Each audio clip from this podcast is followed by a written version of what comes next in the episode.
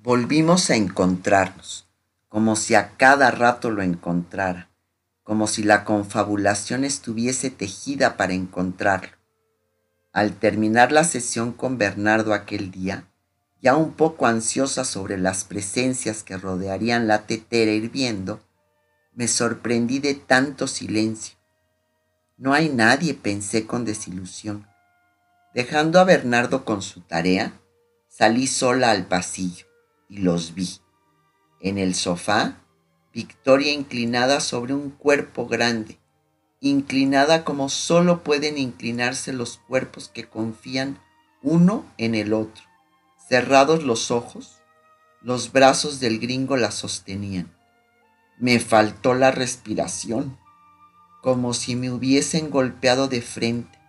Me vi envuelta en sensaciones heladas, absurdas y desproporcionadas al golpe mismo. No esperaba sentirlo, no debía. Me sorprendí, me reprendí.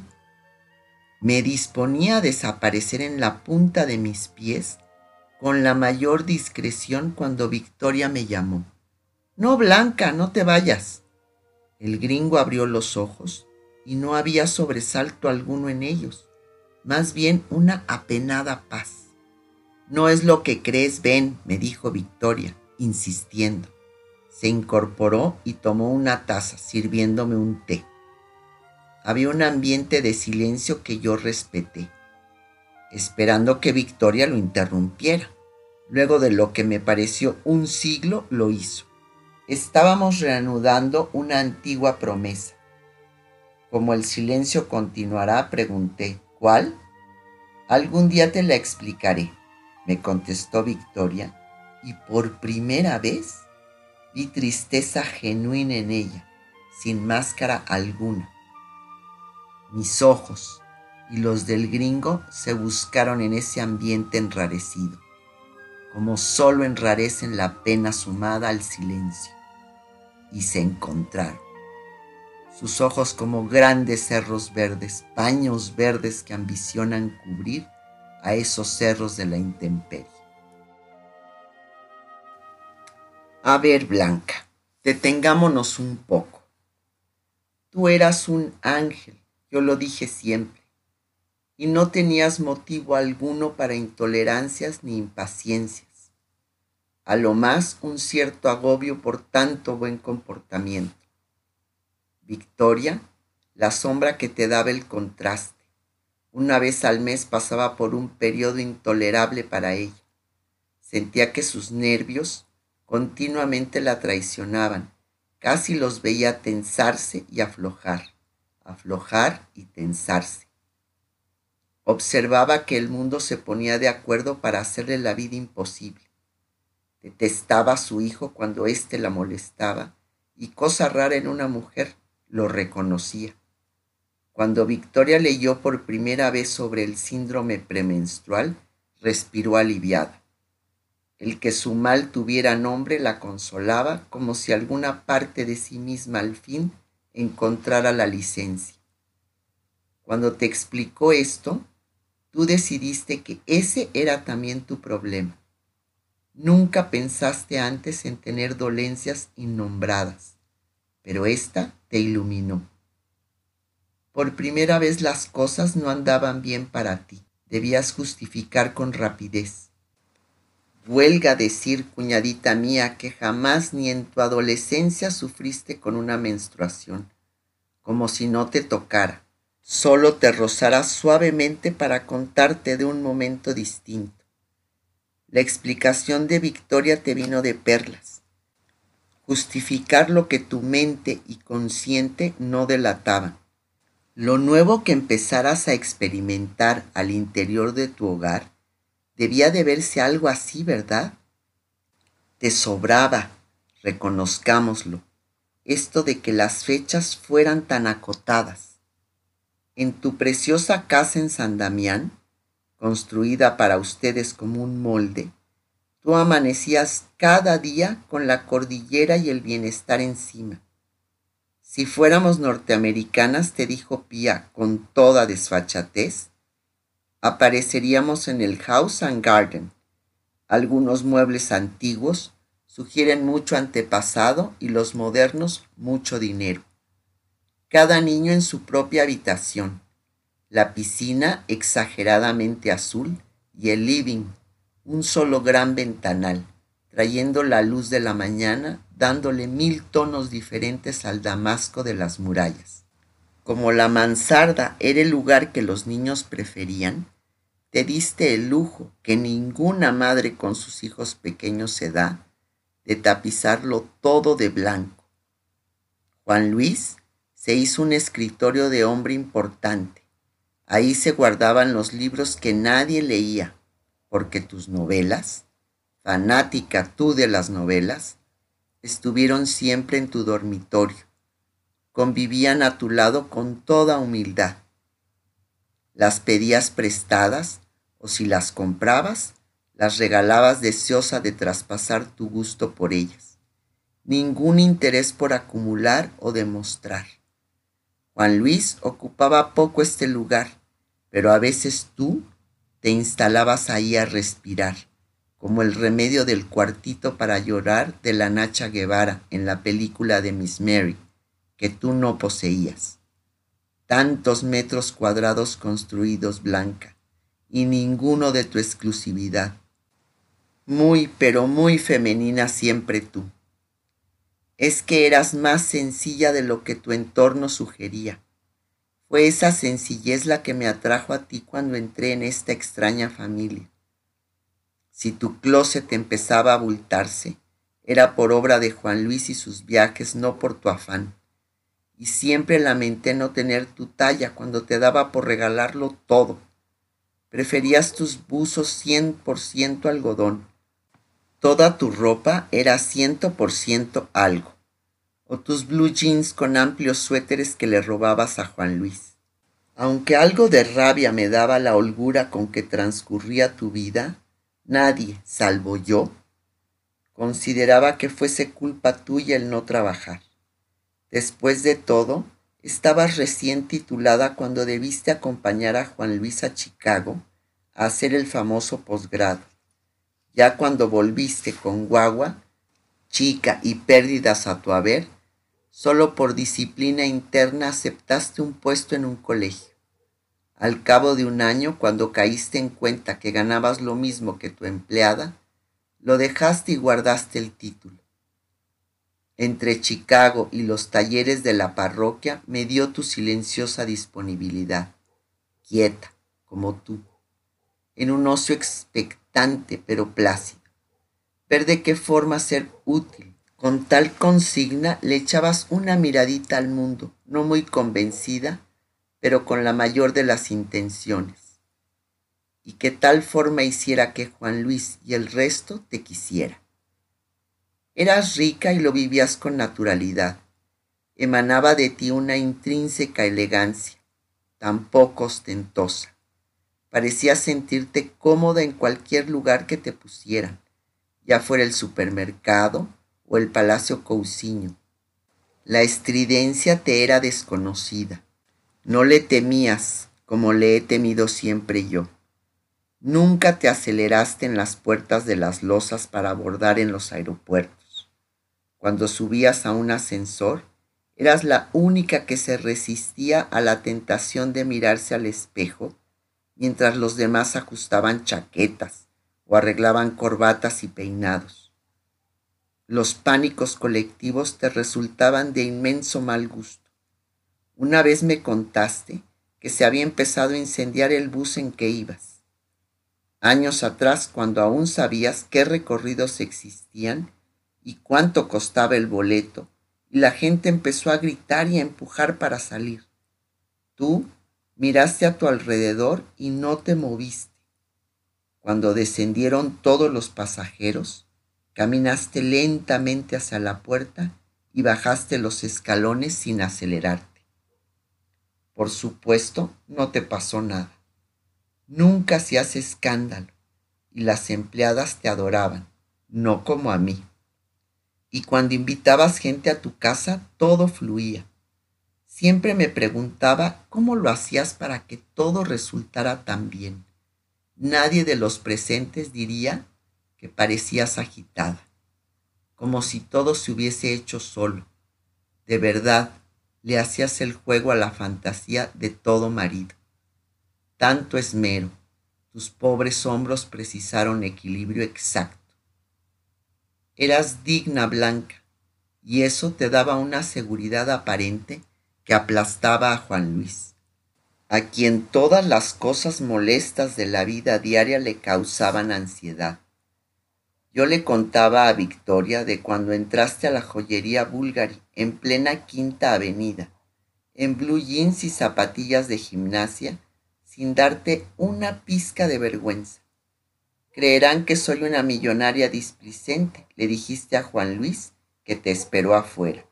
Y tú entraste y nadie te detuvo. La displicencia blanca, síndrome de toda tu familia. En algunos se transforma en arrogancia, no en Alfonso ni en ti. Son tan parecidos ustedes dos. Y cuando en mi medio se sorprendieron que yo me hubiese enamorado de un hombre como tu hermano, yo expliqué. Es su displicencia la que me conquistó. No puedo con ella. Es todo lo que a mí me habría gustado ser. El elemento básico que te distinguía a Alfonso de ti era tu terror al conflicto. ¿Cómo lo detestabas, Blanca? Eras capaz de evitarlo al costo que fuera. Por eso me alarmé cuando apareció el gringo. Tú eras por definición una mujer discreta, en todo el sentido de la palabra. Nunca entendiste lo que ciertas presencias masculinas quisieron decirte, siempre ausente a esa inquietud. Una inquietud al fin, ¿verdad? Hasta que llegó el gringo, pero tanto es así que tampoco lo entendiste con él o más bien solo llegaste a entenderlo cuando llegaste a sentirlo tú. Y yo, en alguna parte de mí misma, asignándome responsabilidad. Miro la lluvia feroz, la lluvia en mi ventanal. Y por vez primera pienso que llegará un verano y yo seré una mujer enferma. Que esos descansos tan esperados en la playa lejana con mis hermanos ya no serán. Pía no me llamará en marzo por teléfono, aparato que es la esencia misma del diálogo, para comentarme lo deprimente que le resulta la ciudad y el encuentro consigo misma en el espejo. Este verano que pasó fueron sus muchas canas al crecerle las raíces, los dos kilos de la pesa. ¿Y tú, Blanca, cuántos? No sé, Pía, no tengo pesa. Pero ¿cómo puedes vivir sin pesarte? Las arrugas alrededor de las rodillas que no estaban en enero. No puedes haber envejecido en un solo mes, le decía yo en el aparato. No me contestaba. Es que a la vuelta de vivir un mes sin espejo, uno ve lo que antes no veía. Y yo gozo ahora de pensar en una vida entera por delante sin espejos. Siempre recordaré este día el mundo amaneció consternado. Ha caído Gorbachov. Golpe de Estado en Moscú. Invierno pleno invierno. Agosto no hubo más de un grado de temperatura temprano esta mañana. Más tarde salió el sol. El sol engañoso del invierno santiaguino que alumbra pero no entibia y todo el país pegado a la televisión y a la radio haciéndose uno con los habitantes a través del mundo entero. Hacían lo mismo. En los ojos de Sofía mientras miraba el avance de los tanques en la pantalla de la CNN, comprendí que era un día de trascendencia. A mí me da exactamente lo mismo. Comprendo vagamente que algo en el mundo cambia con este acontecimiento y no me importa nada. Es lunes, a propósito de la indiferencia. Pía y yo éramos parte de casi todas las listas de galerías, boutiques, tiendas editoriales. Nos llegaban sobres e invitaciones de todo tipo. A Pía le gustaba asistir, no discernía mucho. Yo la acompañaba, hasta que dejé de abrir esos sobres cada vez más originales, llamativos, elegantes comiéndose entre sí. Hoy he caído en cuenta que ya no me llegan. Me han borrado de todas las listas. Mamá entra y sale de mi casa como si yo hubiese parido o estuviese con hepatitis. Me trae regalos, me cuenta cosas, se mueve por los pasillos, inspecciona todo, regalonea a Trinidad y se va. Creo que no tiene ninguna conciencia de lo que ha sucedido a su hija. Viene Juana de visita. Trae diarios, dice que debo estar mínimamente al tanto de lo que sucede en el mundo. Yo la miro y la dejo. ¿Qué otra alternativa me queda? Veo las fotografías en los diarios, me entretiene la gente conocida. Mis hermanos que siempre aparecen por una razón u otra, especialmente Felipe, desde el Parlamento. Miro a mis amigas en las páginas de vida social. Están todas vivas. A Juana le fascinan las noticias del cable y las policiales. Escucha esta blanca. Título. Hallazgo de un infante recién nacido. San Antonio. Los servicios policiales porteños buscan afanosamente a una desnaturalizada madre que abandonó a su hijo recién nacido en plena vía pública en este puerto. El hecho ocurrió en el sector de las cruces y fue denunciado por una dueña de casa, quien encontró una bolsa plástica cuyo interior se encontraba con vida una criatura que presentaba aún el cordón umbilical y la placenta, siendo trasladada a carabineros y luego al hospital. La denunciante señaló a la policía uniformada que la bolsa plástica fue dejada por un hombre que se movilizaba en un automóvil rojo, el que huyó posteriormente. ¿A eso le llama estar informada del mundo? Mientras a mí me dan ganas de vomitar, Juana se solaza en la maldad humana. Nada le gusta más a Juana que sentirse buena en una tierra de malos. Juana nació con un solo brazo. Pía dice que mi amistad con ella es parte de mi santidad. Estoy acostumbrada a su brazo ortopédico. Sin embargo, hoy trato de no mirarlo. La calidad me está abandonando. Al irse me toma la cara trágicamente. Ahora sabrás lo que significa ceder a todo con tal de que te amen. ¿Me quieres decir, Juana, que ahora somos pares? ¿Eso me quieres decir? Dios mío. No hago nada, absolutamente nada. Horas y horas en la nostalgia de mis tiempos de ayer. My kingdom for a horse. Mi vida por un libro Daría todo, lo juro, por aquella compañía que tuve tan largamente, aquella que nunca me traicionó ni defraudó. Han debido quitármela bruscamente para que yo cayera en cuenta que era, por lo lejos, la compañía más fiel. Tiré el bordado a la basura. Solo miro y pienso. Pía se desespera. ¿Por qué no haces algo? La miro extrañada algo por el prójimo? Por ejemplo, puedes repartir la comunión a los enfermos.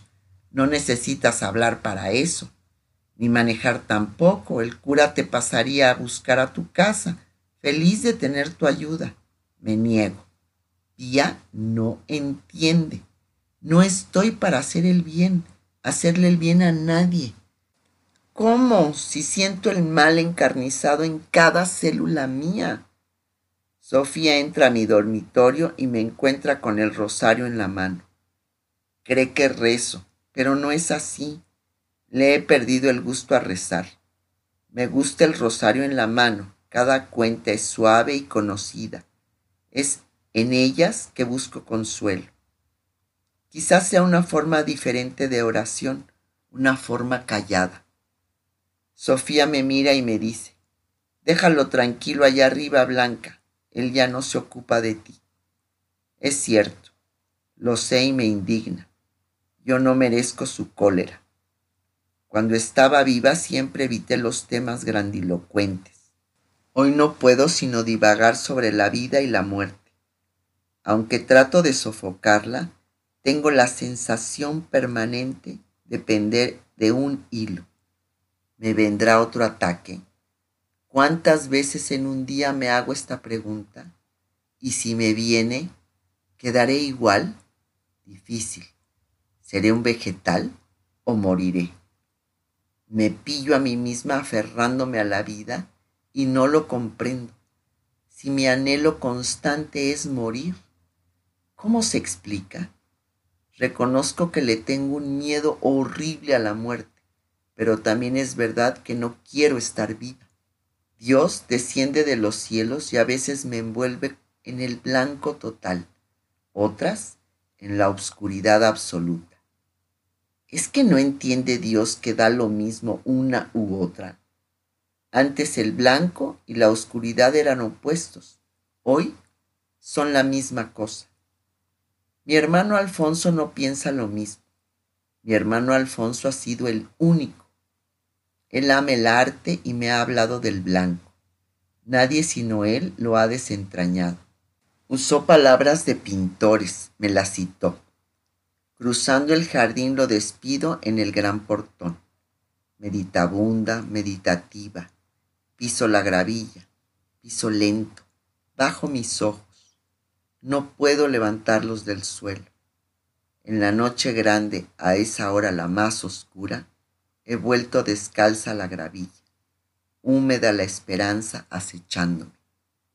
Las palabras de mi hermano Alfonso perforaron lo acallado. Mi cerebro modula el color. Blanco me dijo el color del origen y del fin, el color de quien está a punto de mudar de condición. Blanco me dijo el color del silencio absoluto, no el silencio de la muerte, sino el de la preparación de todas las posibilidades vivientes.